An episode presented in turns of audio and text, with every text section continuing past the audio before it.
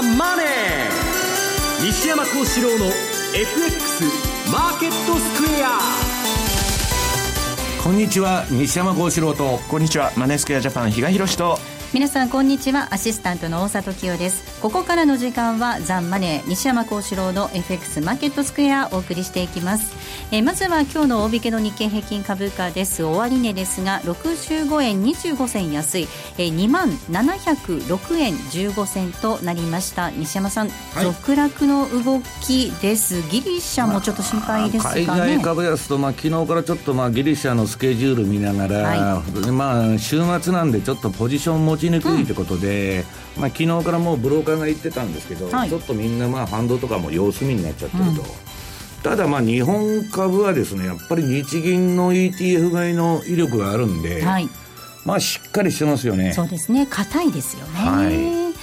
い、一方のドル円なんですが比嘉さんこの時間は123円の40あたりでの動きになってます。一時今日16銭というところもあったんですねうんただやっぱりボラが出なくなってますよね、為替の方も。でまあまあ後でまた西山さんからお話出ると思いますけど、はい、まああの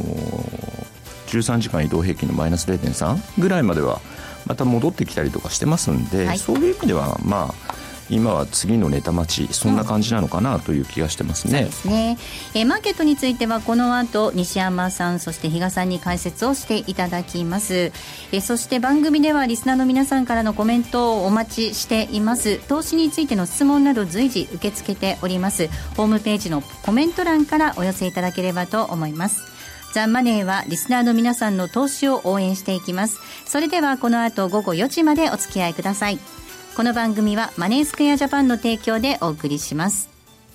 えでは、まずは改めて今日のマーケットを振り返っていきたいと思います。大引けの日経平均株価、先ほどもお伝えしましたが、今日は続落となりました。終値は65円25銭安い2706円15銭でした。トピックス、こちらも値下がりです。3.88ポイントのマイナス、1667.03でした。東証一部の値上がり銘柄数が、えー、682対して値下がりが1053、変わらずは136銘柄でした。えー、売買高は概算で21億9127万株、売買代金が2兆2666億円となりました。えー、業種別騰落率見ていきますと、今日は33の業種のうち値上がりしたのが14業種となりました。上げ幅大きかったのがその他金融、それから銀行、保険ということです。一方、下げたところを見てみますと、えー、鉄鋼、ゴム製品、金編の工業、それから非鉄などとなりました。えでは、改めて今日のマーケットの外況、そして引け後の情報などについては、マーケットプレスから引き続いて今野記者です。お願いいたします。はい。えー、日経平均株価結局今ありましたように続落65円安で取引を終えました。ただまあ一方で水準的には2万飛び700円台をキープしたということでもありまして、やはりなかなかこう下げそうで下げない相場でもありますよね。はい、先ほどからお話出てる通りでありますが、まあ一時プラスになる場面もあったんですが、うん、じゃあ上に伸びるかと、まあそれもなかなかね、えー、ちょっと上値も重かったということで結果として、えー、65円の小幅続落と終わりという、取り、えー、大引けということになりました。え、ギリシャへの財政支援を議論いたします、ユーロ圏の財務省協議がなかなか決着を見ないということでして、この結果を見極めたいといった見方から、ポジション調整の売買に終始したといった感じですね。まあ、週末でもありますしね。はいあるいは、まあ来週には、アメリカの雇用統計なども控えているということで、日経平均が18年半ぶりの高値水準まで、えー、上げてきていたということで、えー、まあ上値が重かったというところでしょうか。一方で、えー、今日の寄り付き前に発表されました国内の複数の経済指標が、全体的な景気の回復傾向を示したということで、えー、まあこれが、国内の内需関連、特に消費のあたりですかね、このあたりへの買いを誘ったという見方もできるかもしれません。えー、結果として売買でき2兆2000億円レベル、2兆2600億ですかね。はい、まあやっぱり、まあ全体的、最近としてはまあ少なめだったということですかね。やっぱり値動きもあまり大きくなかったですし、積極的な取引材料にもかけたということで、商いも盛り上がりませんでした。えー、二部指指数ですとか、シンク、ジャスダック指数、マザー指数なども全体的に安かったという大引け段階でもね、結局下げたということですね。で、あとは、引け後の開示情報ですが、まず決算。いくつか。まずは日本オラクル4716が全5月期本決算発表いたしました。はいえー、終わった期、えー、売上高が4%増の1610億円、営業利益6%増470億、純利益11%増302億ということで増収増益。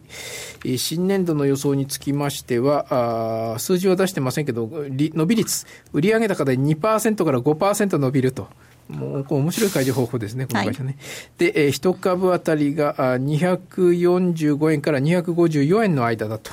いう予想を開示しております。うん、はい、あとは、薬の青木3398。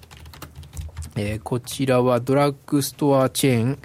えー、北陸のドラッグストアチェーンですね。これも全5月期、本決算発表しました。えー、終わった期、えー、20日締めですね、これね。えー、と、売上が18%増、1349億円、営業力32%増、77億、純利益36%増、52億ということで、えー、大幅増収増益という決算でした。えー、利益は予想、従来予想よりも上振れ着地になってますね。新年度の予想、えー、だから16年5月期、新年度売上が18%増、さらに18%伸びるという予想ですね。1600億。営業利益は逆にこれは2%減、75億9000万。純利益は1%増、52億6000万ということで、えー、大幅増収は見込むんですが、あ利益は横ばい減という新年度の予想ですね。あとじゃあもう一個だけ。ダイユ8、2662。え、これは福島のホームセンターですね。えっ、ー、と、これは第1四半期、今2月期の第1四半期、売上が14%増、2桁増収121億、営業利益は逆に20%減、3億9000万、純利益11%減、えー、2億3000万ということで、2桁増収、2桁減益の決算でした。先行きの予想は変えてません。はい。えー、終値を確認しておきましょう。まずは日本オラクルです。4716。今日は10円安の5460円。そして、えー、薬の青木3398です。えー、4775円。25円のマイナスとなりました。えー、そして2662の大優8です。こちらが、えー、当初一部の銘柄ですが、今日は4円安の810円となりました。今野さん、ありがとうございました。失礼しました。では、ここで一旦 CM です。ラジオ日経 FX セミナー7月は4日土曜日に新潟、5日日曜日に静岡で、それぞれ無料セミナーを開催。講師は、ザンマネー金曜の西山幸四郎さん、M2J 比嘉博さん、津田隆光さんほか、お申し込みはネット限定。ラジオ日経の M2J 全国セミナープロジェクトサイトで受け付けています。新潟、静岡ともに抽選で100名様を無料ご招待。締め切りは6月28日。気になるレースが今すぐ聞ける。ラジオ日経のレース実況をナビダイヤルでお届けします。開催日のレースはライブで、3ヶ月前までのレースは録音でいつでも聞けます。電話番号は0570-008460 0570-008460 0570を走ろうと覚えてください。情報量無料かかるのは通話料のみ。ガイダンスに従ってご利用ください。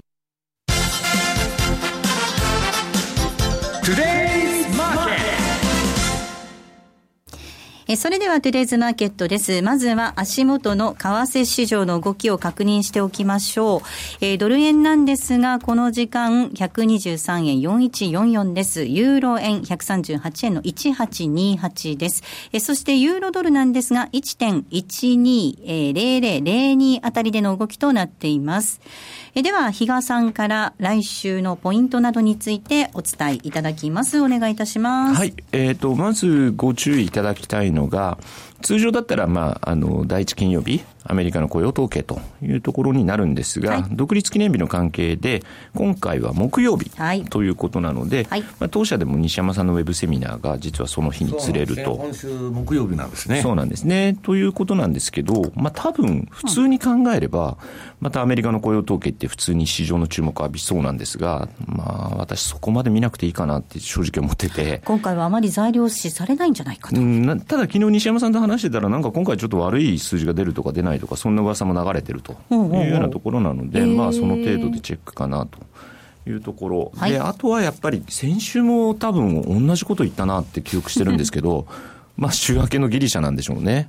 続きますね。本当に考えるだけどうなんだろうってちょっと思うところもあるんですが。いい加減にしてくれという感じもありますが。はい、まあちょっとそこなんでしょうし、はい、あとはですね、まああの、それが収まってくると、またあの、30日ですかね、ユーロ圏の消費者物価指数の速報値が出てくるようなんですね。うん、で、ここのとこだいぶそのゼロから上に顔を出してきたということで、またユーロ買いの材料に使われやすくなってきてるんで、まあ、このあたりをですね、押さえておけばいいのかなという感じがしてますね。はいえでは、西山さんのトゥデイズマーケットということで、はい、今日は財政のお話いきますかね、日本の。まあ、昨日ちょっとディレクターと喋ってて、まあ、アベノミクスって最近どうなってるんだと。うんうん、で、まあ、たまたま、あの、ロイターの方にですね、はい、まあ、緩い財財政再建計画と QQE、注目高まる日銀のスタンスという記事が、まあ、出てるんですね。うん、はいで、まあ、あの、日銀の、まあ、追加緩和もどうなっちゃったのかよくわからないようなあれですし、成長戦略。うん、これもなんだかもう、あの、選挙前だけはわーわーいつでも言うんですけど、今、成長戦略って、まあ、ロボットとかいろんなこと、まあ、徐々に進んでるのは進んでるらしいんですけど、なんだかまあ、安倍さんの関心っていうのはそういうところではないんじゃないかなという中でですね、まあ、あのー、これ財政再建ってどうなってんだと。で、財政再建なんて、あの、この前この番組でやったんですけど、まあ、大盤振る舞いの予算やってましてですね。うん、そうですね。まあ、そもそもあんまりやる気がないと。いう、まあ、ことだと思うんですけど、うん、これ、あの、今日も番組ホームページにもう資料が上がってるんですけどね。私がもう注目しているのは、この日本の財政再建って本当にやる気あるんだろうかと。で、はい、やる気、いや、私はもっと大盤振る舞いしてもいいと思うんですよ。例えば少子高齢化に真剣に対策やるんだら、子供一人、あの、産んだらですね、1000万税金から出すとか、そういうことやりゃいいんですけど、な地方のなんかあの、自治体がですね、合コン開催するとかですね、わけのわからない、その官僚機構のもう増殖というかですね、自分たちの仕事を増やすようなことばっか、マイナンバーもそうですね。マイナンバーで普通コンピューター化してですね、えー、普通はあの公務員の数が減るんですけど、そうなんですね、逆に増えてるんですね。そうなんですよ日本というのはまあそういうですね、まあ、官僚機構がすべて牛耳ってますんで、うん、でその中で、まあ、あの相場も官僚がやってると。まあ、中央銀行バブルですね。はい、で、私はですね、このまあ、ロイターの記事にも出てたんですけど、これいつでも私が言ってます。物価目標2%が達成されたら、本当の悲劇が起こるんだと。うんえー、これはですね、キャノン、あ、富士通総研の人が言ってるんですけど、はい、早川氏が、ね、えー、悲劇は日銀が2%の物価目標を達成したときに起こると。これはまあ、国債の金利が跳ね上がるって言っとるんですね。だから、今日番組ホームページにあのー、出てる日銀の、えー、コアの CPI ですね。はい。これが今まだゼロなんで。はい。落ち込んでますね。はい。で、まあ、日経平均予想 PR で、まあ、また19倍近くまで来てるんですけど、うんこれがですね、2%いくまでは私はバブルが続くと。で同じようにアメリカもですね、PC コアデフレーター。これが2%を超えるまでは、まあ、基本的に金融緩和の姿勢っていうのは続きますから、まあ、その、それまではですね、えー、楽観的に見ればバブルが、外的要因がない限り、日本個別の要因で相場が下げることはないというふうに見てるんですけど、うん、今のところ資産バブルはもう少し続きそうだというお話ですね。いや、バブルっていうのはいつ終わってもおかしくないし、うん、いつ続いてもおかしくないんですけど、うん、今の日銀が3日に1回ですね、はい、300何十兆円もその買うわけですから、どんどんまあ需給的にはですね、えー、まだそれが球を打つ球がある限りはですね、まあ、あのあんまり下がらないなと。いう感じがしてるんですけど、うん、でお話にあったように、本当に金利が上がっちゃうと、一番困るのは国だっていう話ですもんね。だから、あのー、もう財政が破綻してるんですね、まあ、1000億円以上の借金を作っちゃうとですね、はい、GDP の200何十パーセントまでいって、まあ、例を見ない、うん、まあ、もっとも資産も持ってるわけですけど、はい。だからそこがですね、やっぱファイナンスコスト、国債の金利が上昇して借金のコストが上がっていくとですね、うんえー、まあ日本ダメになっちゃうんですけど、今6月25日現在の長期金利0.462と、まあ余裕のよっちゃんなんですね。余裕のよっちゃん。はい。もう0%台で借金できるわけですから、だから予算をいくらでも官僚は組めるわけです。うん、で、大盤振る舞いで、それがだから海外の新聞でもうすでにアベノミクスというのは財政ファイナンス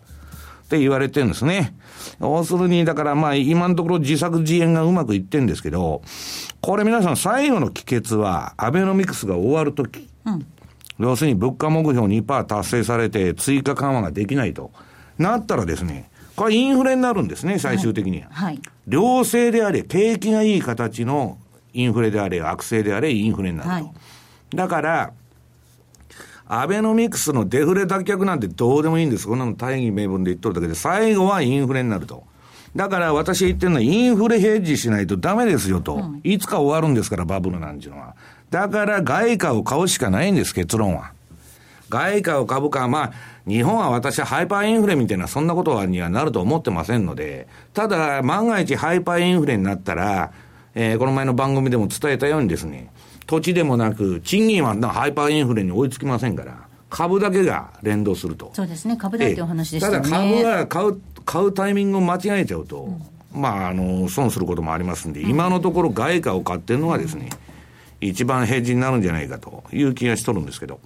比嘉さん、これ、ずっと長いことデフレが続いてきましたけれども、先に見えているのは、もうインフレっていうことですよね、うん、個人の方、本当にね、外貨の投資、少し増やしていった方が良さそうですよね。そうですね、早めにやっぱりその準備しておくっていうことが大事になるのかなと、うん、その時が来て、初めて動き出した時には、もうちょっとやっぱ遅いということになる、あまりにも円の比率が、まあ、日本人ほとんどの人はですね、まあ、円の資産しか持ってないと。これはですね、まあ今はいいですよ。で、これまでまあデフレが二十何年続いて、20年ほど続いてですね、それ良かったんですけど。何もしない方が良かったんですけどね。何もしない人が利するシステムだったんですけど、だから私はですね、まあこれ2%超えたら、まあ大暴落するのは、まあ官僚バカじゃないですから分かってますんで、今度はですね、この QE をやめて、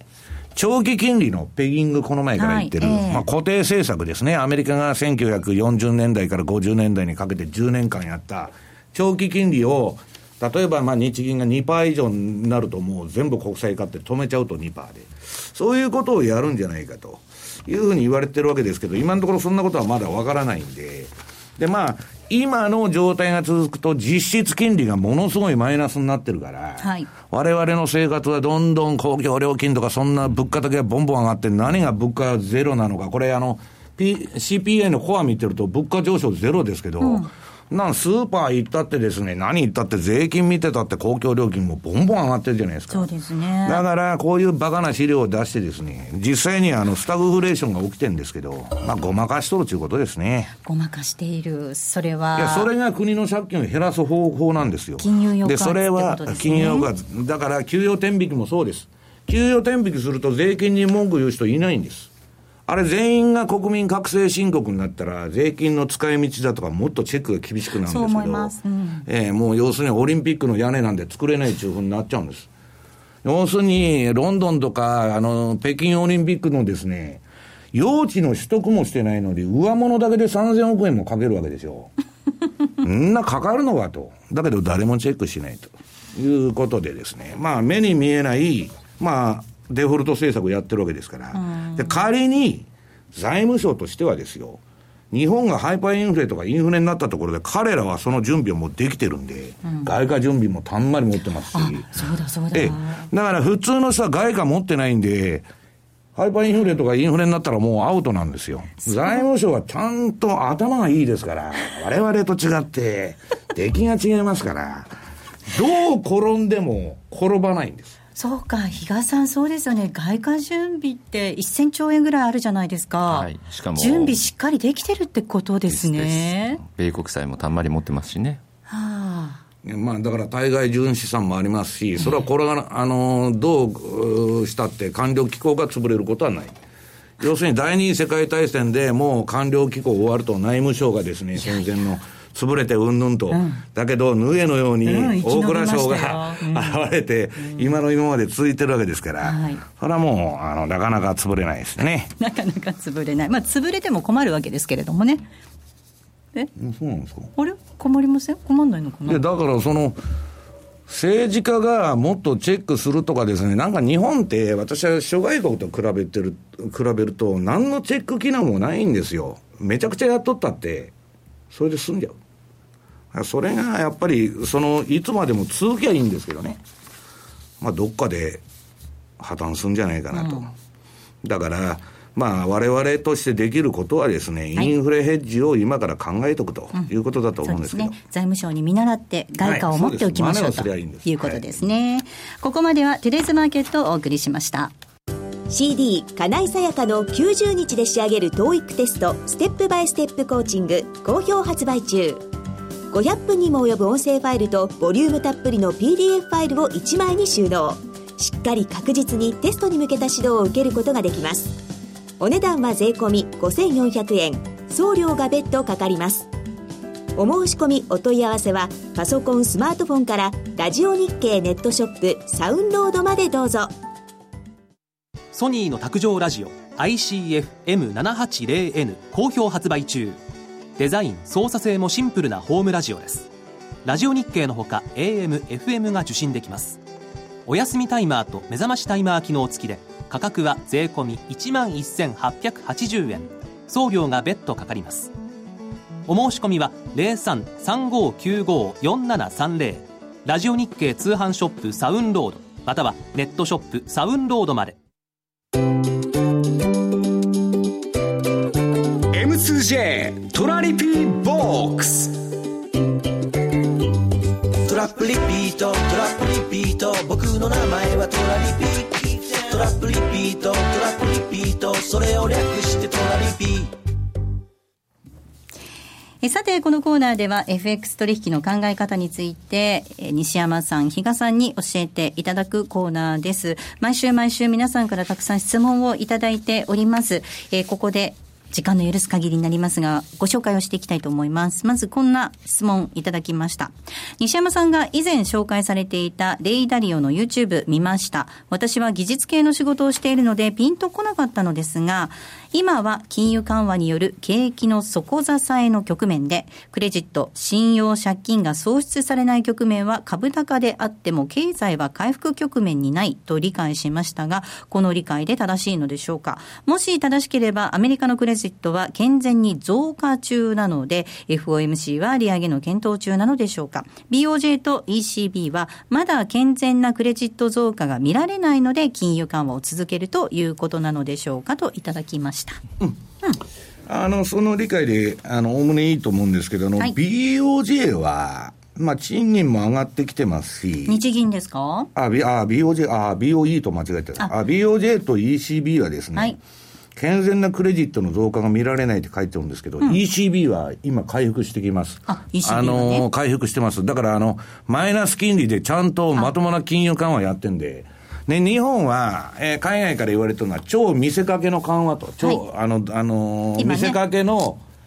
超緩和策と。今、テレーズマーケットの話でも、はい、だからあの、豚積みしとるだけですから、そう不利の撤廃とかもね、ちょっと考えた方が、ね、日銀の当座預金に銀行があの皆さんのあの定期預金の4倍の金利をもらってですね、預金しとるだけですから、なんてことですか？100兆円やろうが1000兆円やろうがですね、豚積みになって、金融村の外には出ていかないんですから。うん何の意味もないですね。うん、それでも、まあ、あのー、銀行が貸す気になれば、まあ、増えていくんですけど、うん、銀行が貸さないんで、豚積みしてるんでですね、ちょっとも景気良くならないと。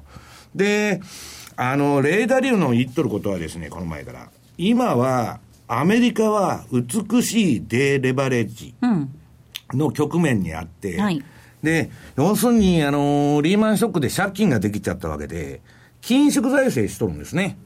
えー、イギリスもそうですし、まあ、あの、アメリカもそうなんですけど、緊縮財政すると。で、借金を少なくすると。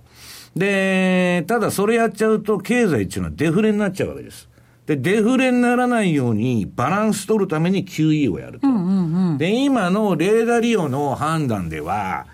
この美しいデーレバレッジを、その、まだ家庭にやってですね、うん今、金融緩和をやめちゃうとゼロ金利だとか、まあ、QE はもうやめ、あのー、まあ、資産は売却してませんけど、買うのはやめたと。で、今、利上げに行くって言っとるんですけど、はい、今後ね。利上げがまだ早いんじゃないのと、うん、37年のルーズルーズベルト不況みたいになったら私は知りませんよ、はい、というふうに言ってるんですね。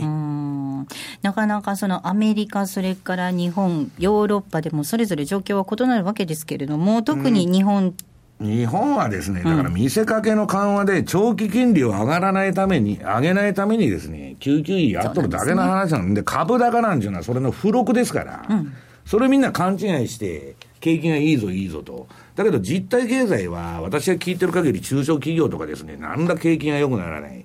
だから大企業300社が良くなってるだけの話なんですよ。はいでは続いての質問いきたいと思います。えー、最近、今年の後半は貿易収支の黒字化と利上げはすでに織り込み済みという点から、ドル円の大幅下落を予想する人が多くなっているようなんですが、年末105円から115円なんてことありそうでしょうか、比嘉さん。貿易収支の黒字ってこれ日本の話ですよね、多分ね。はいっていうとこなんですけど、まあ、あのいや、相場なんで、絶対はないので、はいうん、今だから120、その3円台、4円台とかってあって、そこからじゃあ落ちないっていうわけではないと思うんですけど、はい、まあ、あの今まで、この前の話、その日銀はまだ緩和策をやらざるを得ないという話もありました。と、うん、いうことになったときに、じゃあ追加緩和ってもしやっぱり迫られてやらやらってこなければ、あのインフレターゲット2%をずっとあの黒田さん、もうそこを目標にしますって言ってしまってるので、当然、あの CPI のコアが今日0.1%、限りなくまたゼロに下がってるわけで、また遠のいたね、まあ、直近で言えば7月には中間評価がありますということで、また消費者物価指数見通しを下方修正ということになってくれば、またそこの部分で追加緩和の話が浮上。ってことになると、うん、あんまりその、まだ私、円高に行くっていうような感じのイメージっていうのはしてないかなっていうところなんですけどね。うん、はい。西山さんはどうですか？その、まあ、相場なんでね。私いつでも言ってるように、黒田さんは物価が上がったら困るんですよ。はい。だけど、まあ、大義名分としてやってるんで、それどうなんだっていう話になってきますよね、物価ゼロでいつまででも。だけど、この前、こちゃらこたと黒田さんがアメリカで演説したとき、黒田さんがすごく調子に乗ってですね、弁舌爽やかにですね、秋頃から日本は急激にインフレになると。みんな驚くぞと。自信満々に言っとんですね。だから私は秋以降の動きを見たいと思うんですけど、まあ一部ですね、やっぱり賃金が上昇してきていることは確か。うん、要するに人と不足だとか今、えー、人が来ない中業種が結構あるんですよ。はいえー、そういう意味では、まあ、あの、ちょっとこう、もうちょっと様子見なのかなという気がするんですけどね、うん、日銀としては。はい。えー、もう一ついきたいと思います。ご紹介します。いつも欠かさず聞いています。エンベロープと標準偏差ボラティリティが使えるスマホアプリを M2J で開発予定ありませんか？なんてメッセージいただいちゃいました、はい、比嘉さん。あのー、まだあの、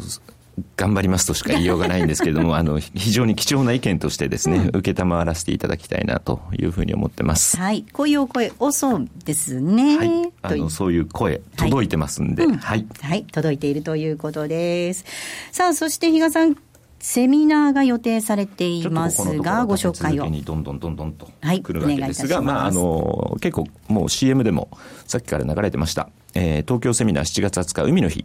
えー、まあ番組がですね、全国セミナープロジェクト2015と、まあこの番組がタッグを組んでるというような感じでですね、まあお届けするということなので、ちょっとあのー3連休なんで、もし地方から東京遊び来て、ちょっとお時間があれっていう方でもあればですね、またあの足を運んでいただければなというふうに思ってるんですけども、えっ、ー、と、そこが東京。さらには8月も1日ですね、大阪の方でもですね、あの、全国セミナープロジェクト2015大阪セミナーという形でですね、お届けしたいなというふうに思っております。はい。えー、7月20日、海の日です。場所がベルサール神田午後1時からのスタートとなります。えー、ザ・マネーオンステージということでお届けしますので、ぜひ皆さんいらしていただければと思います。そして8月1日土曜日、こちらは大阪での開催です。ヒルトンプラザウエストオフィスタワー8階での開催です。こちらも午後1時からのスタートということです。えー、いずれもラジオ日経のホームページからバナーがございますので、ぜひそちらご覧いただいてご応募いただければと思います。思います。皆さんのたくさんのご応募お待ちいたしております。ここまでは M2J トラリピボックスお送りしました。6月27日、7月5日、11日に東京渋谷で無料セミナー開催。贈与相続税資産としても注目されるインテリックスの不動産小口化資産商品の活用法をわかりやすくレクチャー。講師は公認会計士、税理士の深城克美先生。7月5日は桜井英明さんも登壇。先着15名の完全予約制セミナーです。お申し込みはマーケットプレス番組サイト右のインテリックスのバナーから、または0120-778-940インテリックスまで。気になるレースが今すぐ聞ける。ラジオ日経のレース実況をナビダイヤルでお届けします。開催日のレースはライブで、3ヶ月前までのレースは録音でいつでも聞けます。電話番号は0570-008460。0570-008460 0570を走ろうと覚えてください。情報量無料かかるのは通話料のみ。ガイダンスに従ってご利用ください。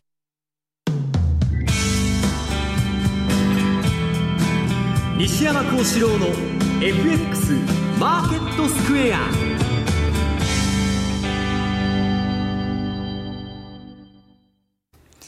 さあ、このコーナーではマーケットの見方について西山さんにいろいろな角度で教えていただくコーナーです。え今日のテーマなんですが、ギリシャ問題はどうなるのかということでお話を伺っていきたいと思うんですが、比嘉さん、それにしてもちょっとその前に、中国の上海の株、先ほどから注目されてますよね。ずっと私、あの、横で見ててですね。はいあの最初6%ぐらいの下げでも結構大きい下げだなと思って見てたら、今8.3、8.4%、だから見るたんびにどんどん下げてるっていう状況なんですよね。どんどん下がっていきます。はい西山さん、これちょっと、なんか、怖い感じもしますけど、モルガン・スタンレーがもう、あの、ピーク打ったと、うん、上海株はですね、まあ、PR12 倍なんですけど、ここ、ここ実は日本よりずっと安いんですよ。ただ、もうあの四大銀行とかそんなんがほとんどまあ利益の6割みたいな市場でですね、うん、まあかなりいびつなんですけど、まあさすがにこの深センの IPO バブルだとかですね、えー、マージン取引が信用取引45兆円に達したと。まあ、いうことでですね、えー、かなりまあ、えー、ボラタイルになってると。うん、で、まあ、上がり方がまあ、やや異常なチャートですから。うん、これまでがね。えーただ、あの、この前ですね、6月24日にあの、中国の当局が、これ2014年ぐらいからずっと話題になってたんですけど、商業銀行の予対率の上限75%を撤廃する。しましたよね、ええ。そうなんですよ。いうことはですね、これ皆さん何を、あの、銀行は儲けまくっていくらでも金持ってんで、中国の銀行は。これで地方の、えー、不良債権抱えてるところに融資しろという意味の対策なんですよね。そういう意味では、まだ過剰流動性相場が続く可能性十分あるんですけど、さすがにですね、あの、テレビでも、まあ、私見てないんですけど、比嘉さんに聞いたら、その、信用取引やっとる客がですね、わーわー、その、証券会社の店頭に群がってる。現物、現物。あ、現物か。それは。いや、だけど、それも借金でやってんじゃないですか。あの、一部はそういう人たち、うん、あとはもう個人ですよね。まあ、ちょっとですね、えー、やりすぎかなということですけど、ここはまあ、あの、先週の放送でしたっけ？言いましたけど、まともな市場じゃないんで。そうなんですよね。それ言ってしまうとあれなんですけど、ちょっとだからこの後のヨーロッパ株の動向は気になるところかもしれないですね。うん、はい。ということで、そのヨーロッパに一番関わりのあるギリシャの話、いきたいと思います。はい、いつまで続くのかな？っていうところもありますが。延々続くんですよ。年末まで続くのか、いつ続くのか、はい、そもそもですね、こんなもん茶番というかですね、まあ、儀礼的にまあ、やっとるだけで、どっちも引っ込みがつかんでしょ？あの、簡単に妥協しちゃったら。で、ギリシャにしたって、じゃあ、ドイツとか言ってる条件飲んでですよ、そのツイプラスが帰ってきたらギリシャに、緊縮やめるっつって挑戦してるのにですね、お前何やってんだと。で、まあ、公務員のあの、組合がうるさいんでですね、ギリシャも。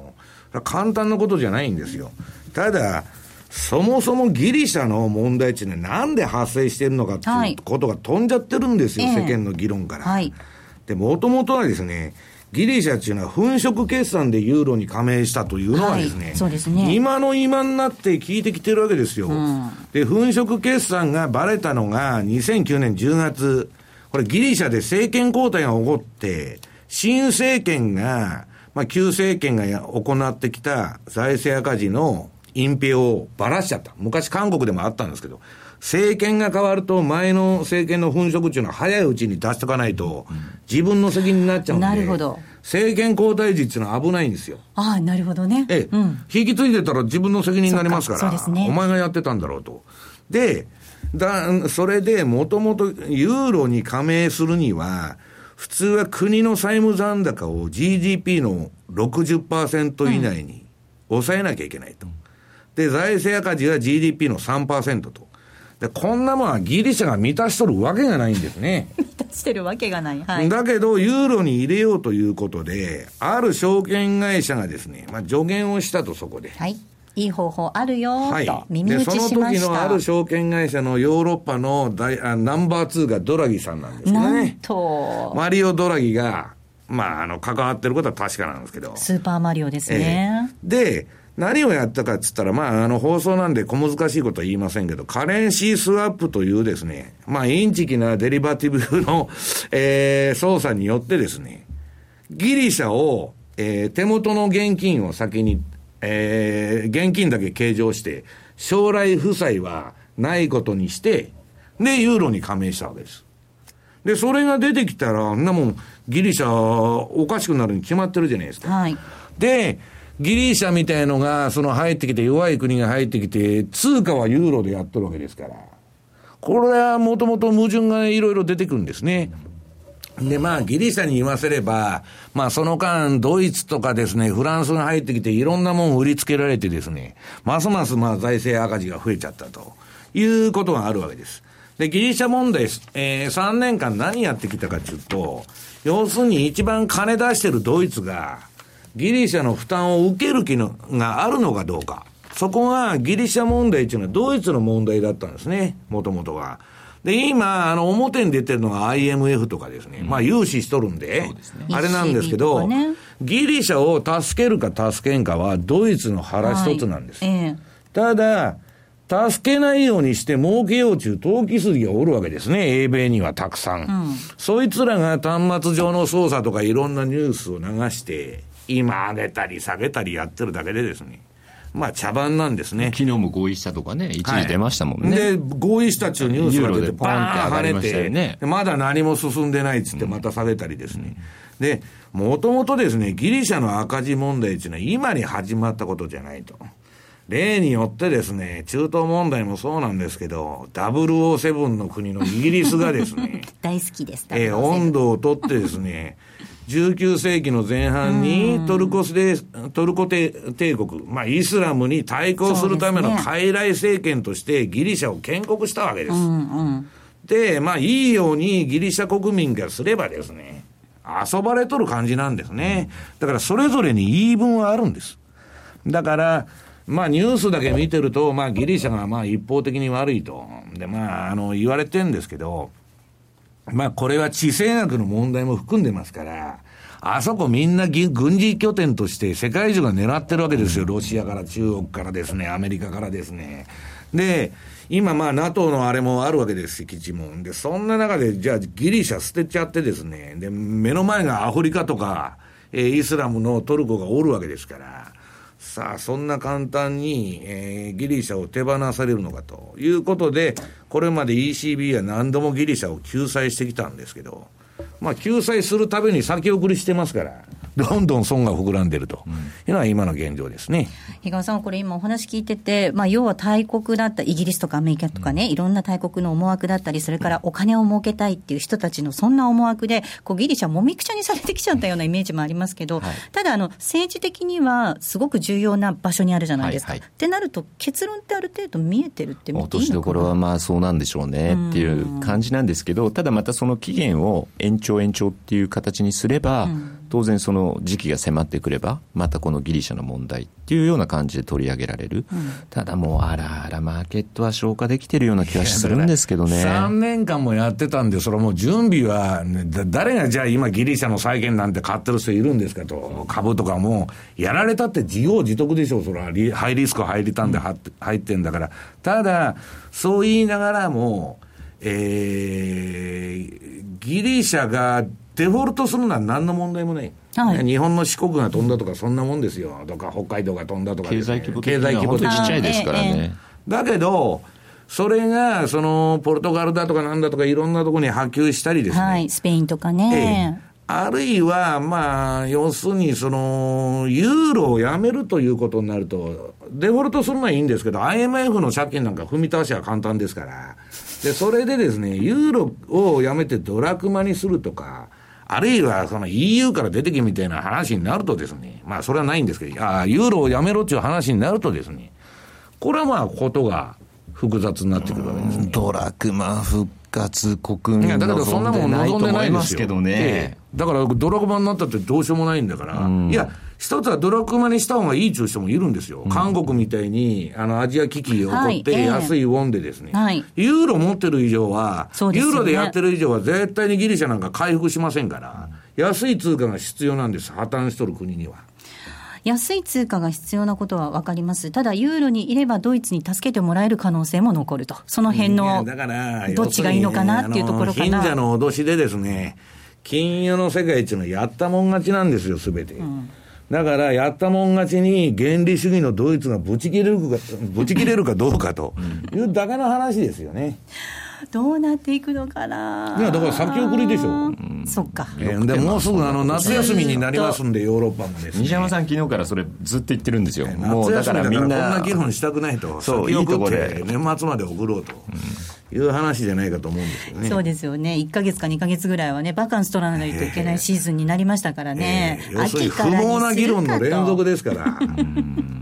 やってる風を装いつつずだから私はね、ねじゃあ、ヨーロッパの金利スプレッドが広がってんのかと、ギリシャ債売られてるって今何、10%ぐらいですかいや、そんなもんじゃないでしょ。えー、もっとじゃないですか。今何パーなんですけど。いや、私も把握してないですけど、いや、私が見てるのは、思わないですよ。ユーロだけなんですね。でユーロがですね、えー、動いてないのに、で、株が大暴落とかしてるわけでもないのに、まあそんなにまだ大した問題になってるわけじゃないんじゃないのと。いう気はするんですけどね。だから、とりあえず私、ドイツさの、ドイツの10年債はずっと日々追ってはいますけどね、最近0.83とかそのぐらいで落ち着いてきてるかなっていう感じがあるので。ちょっとね、あのボラティリティ高い時ありましたけれども、少し落ち着いてきたのかなというところありますよね。だから、そう、ユーロ。信用スプレッドがね、ギリシャが危ないっつって、ポルトガルと、例えばスペインとかのドイツ債とのですね、金利のスプレッドが広いとるなら分かりますよ。そうじゃないんで、えー、そんなに大した、あの前の一発、危機っていうのは一発目は効くんですけど、うん。なんか今そんなにその、じゃあ、えー、あの、おかしなような状態になってるのかというとですね、そうじゃないんじゃないかと思うんですけど。ちなみに、あの、直近、そのユーロの動向、ユーロ円、ユーロドル、どう、どう、どんなふうに見ておけばよさそうですか？うん私も休み取りたいんで、あんまりやりたくないんですね、ヨーロッパ人と同じ気分になってまして、もうそろそろ夏休みと。まあ、あの1時間足で相変わらずパタパタやってるんですけど、うんうん、大札さんが変えて進むもん進めるもんですから、この前、ユーロ円買ったんですけど、まあ、そこそこそのリバウンドで、うん、やってんですけど、はい、あの、ちょこちょこ、いや、ここまで下がってきたっつって言うもんで、思わず買っちゃうんですよね。だけど、まあ、ちょっとこれ、様子をまあ見てみようということだと思うんですよ。だからもう、われわれ当局でないんで、でね、議論してたってね。うんしょうがないんですけど、まあ、結局、ドイツだとかの金利だとか、ユーロだとか、まあ、株の動き見て、まあ、深刻度を判断するしかないなと。ただ、1.14、1.15のユーロドルまた抜けて、じゃあ一気に買われるかって、この問題仮に解決して、うん、そんな感じでもないような気がしますけどね。で、下も1.08を破るかなっていう、そもそもだからギリシャ、ついあの3、4日前にはギリシャ問題がね、解決するっつって楽観的だっつってリスクオンだと。で今度は何も動いてないのに、今度はリスクオフだっつってやっとるんですけど、そんなもん短期筋のね、投機筋が端末にネタ流してわーわーわーわーやっとるだけで、何にも現実には、あの、一週間前も今も変わってないということですね。はい。えここまでは西山幸四郎の FX マーケットスクエアをお送りしました。M2JFX 投資戦略このコーナーでは来週に向けて M2J の FX の投資戦略を伺っていきます。比嘉さん、お願いいたします。はい。まあ、やっぱりまあ、先週も西山さんなんかが、やっぱり今取り組むんだったら一番あのいい通貨ペアってドル円っていうふうにお話になってましたけども、うん、まあその流れって全然変わってないんだろうなっていうのは正直なところありますよね。なので、まあ、直近でいけば122円のミドルですよね、が安値、で、上も124の50っていうようなレベル、ここまた続くのかなと。あの、基本的に、まあ、さっきも言いました、アメリカの雇用統計って、悪ければ今回反応するかなと、良ければそんなにね、じゃあドル買いに走るような、そんな感じはしてないんですよね。ということも考えると、まあ、ドル円、あとちょっと考えてるのが、実はまあ7月からまあ、っていうことを考えると、やっぱりちょっと相場、その先ほどの西山さんの夏休みじゃないですけど、はい、マーケット関係者、やっぱそういう人たち増えてきますんで、うん、そうするとちょっとこう動きが鈍くなってくるかなと。いうことを考えると、いかにその、今レンジで推移している通貨ペアで、パタパタやるか。例えば5ドル円なんか、ボリンジャーバンドのプラスマイナス1シグマを基本としてですね、もうあの、その間で、間で動いてる感じがずっとしてます。標準偏差ボラティリティもずっと下がってます。っていうところでですね、やってみるっていうのもありだと思いますし、まあだからちょっと今、レンジ相場の、あの形をとってる通貨ペアで、まあ、あの当社の場合だったら背回りっていう、ちょっと利益幅をちっちゃくしてパタパタやるっていうのもありますんで、そういった策がいいのかなっていうふうには考えてて、まあ、その中で、まあ、ドル円を選ぶのか、5ドル円にしようか、まあ、それはちょっと月曜日また考えたいなというふうに思ってるんですけどね、はい、あの西山さん、私、今週、ドル円見てて、124円挟んでぐらいの動き、ずっと続くのかなと思ったら、ちょっとここに来て、レンジ下がってきた感じもしますけど、まあ、23円50切ってくると、ちょっと若干下行く可能性あるし、まあ、私はまあ、だから22円から、この前、まあ、先週の放送でも黒田ラインっていうのはできて、まあ、25と22のレンジと大きくは。はい、大きくは。ええー、で、もうちょっと言うと22円50と、24円50のレンジかなと、うん、で今、その真ん中にいますと、うん、で今ね、まあ、ちょっとギリシャの金利、これ、楽天証券の見てたんですけど、11.166と、なギリシャが破綻するのに、10年国債の金利が11%で済むわけねえじゃないですか。だから、金利見といたらいいんですよ。これあの、検索したらブルームバーグとあの楽天証券のが出てくるんですけど、あのー、何？いいですよ。いや、一番トップに出てくるんですけど、ブルームバーグのフラッシュが動かないと出ないんで。まあ、しょうがないんですけどね。そうか、マーケットを見てみればね、そのギリシャの金利がどうなってるのか、あのもう少し危機、本当に迫っているんだったら、急騰するはずですもんね。いや、スプレッドが拡大するんですよ、危機になれば。私、20%ぐらい言ってるかと思ってましたけどね、イメージ的に。いや、11点いくらですよ。今日もね、きっとね、この後もギリシャのニュース、きっと続いていくんでしょうけれども、あんまりそんなに気にしないでね、あのいや、あんまり選んで怖いんですけど、うん、私はだから、その結果がまあ週末なんでね、土日また何が起こるか分かんないでしょ。土日じゃあんまり持っておきたくない。まあだからね。でもこのベースだとちょっとドル円もリグえないですよね、まだ。どうですか？ドル円はまたもう一回上に来ますよ、うん、そんなにだから逆に今仕込んでおけばいいような そんな感じで思ったりしますけど、ね、そうですよね。ちょうどだってあれでしょ？13時間のマイナス0.3ぐらいまでとかだってね日米の金融政策のダイバージェンスっていうのは究極に最後は効くんですよ。だから今 PKO も入ってるわけですから、日本株が下がらないとのと同じでドル円だって下が大きくそうそう下がりませんから。実需で見たって多分また輸入が下がってきたらだから私は全部おしめ買いっつって、エンベロープで全部逆張りしとるっていうのは今年の相場ですから。はい。えー、来週月曜日にはもっと練られた戦略が M2J で取引されているお客様限定で見ることができますので、えー、ぜひ講座を開設していただいて、レポートを活用していただければと思います。また、西山幸四郎の戦略ボイスも講座をお持ちの方、お楽しみいただけるコンテンツとなっておりますので、ぜひこちらもお楽しみいただければと思います。講座をお持ちでないという方は、講座を開設してくださいえここまでは M2JFX 投資戦略をお届けしました。さてお送りしてまいりました西山幸四郎の FX マーケットスクエア。そろそろお別れのお時間です。ここまでのお相手は？西山幸四郎とマネースクエアジャパン比嘉宏と大里清でした。さようなら。この番組はマネースクエアジャパンの提供でお送りしました。